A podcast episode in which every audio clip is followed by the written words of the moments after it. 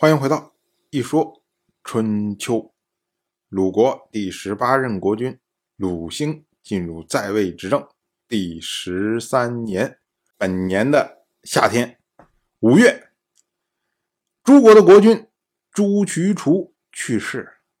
朱渠除呢，在位一共五十一年呢，所以呢，君子曰：“知命。”就是说啊，他已经活的不短了。朱居除他在位的期间呢，大多数时候啊，诸国都受到鲁国的威胁，跟鲁国之间互有纷争啊。偶尔的时候呢，诸国会获胜，但是呢，胜也是惨胜。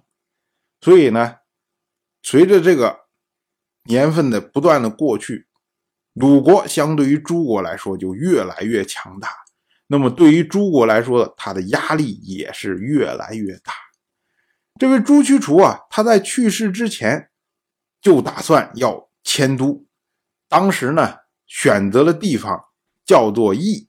那迁都之前必然要做占卜，结果呢，这些负责占卜的史官他就说，这一次迁都啊是有利于民众，但不利于您。这个国君呢，结果朱驱除他就说：“他说能有利于民众，那就有利于孤。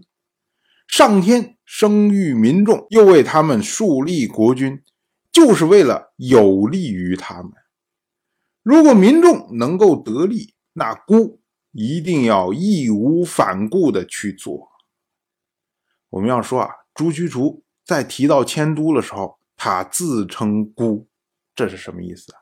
这就是将迁都作为国家的灾难，也就是说你被迫不得不迁呢。所以这一个字里面啊，就有多少的心酸呢？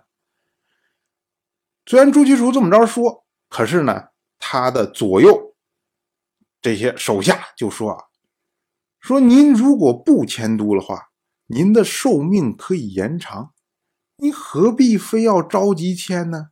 你留给您的儿子，留给您孙子再去迁，不好吗？结果朱驱初说：“他说留着性命，就是为了养护民众啊。寿命的长短那是天命，只要民众能够得到实际的好处，那就要迁都啊，没有比这个更好的事情。于是呢，朱国他就迁到了邑这个地方。”但是呢，不久朱驱除就去世了，所以呢，诸人依照世法，慈惠爱民，曰文，为朱渠除定谥号为文，后世则称朱渠除为朱文公。到了本年的秋天，异常的天气又来了。本年呢，又是这样，从正月到七月，鲁国都没有下雨。那么春秋呢，特别予以记录。同样是本年的秋天七月，鲁国的太庙的正物损害。我们要说啊，所谓太庙，指的就是鲁国始祖周公姬旦的祭庙。按照当时的习惯来说呢，祭庙中的房室，它是上下两层，也就是楼上有楼。古代称之为重屋，这次损坏呢，实际上是它的上层的这个房屋损坏了，并不是这个所有的房屋都损坏了。但是我们要注意啊，太庙是始祖的祭庙，所以呢，大型的活动，包括呢每个月的告朔、示朔，都是在太庙进行的。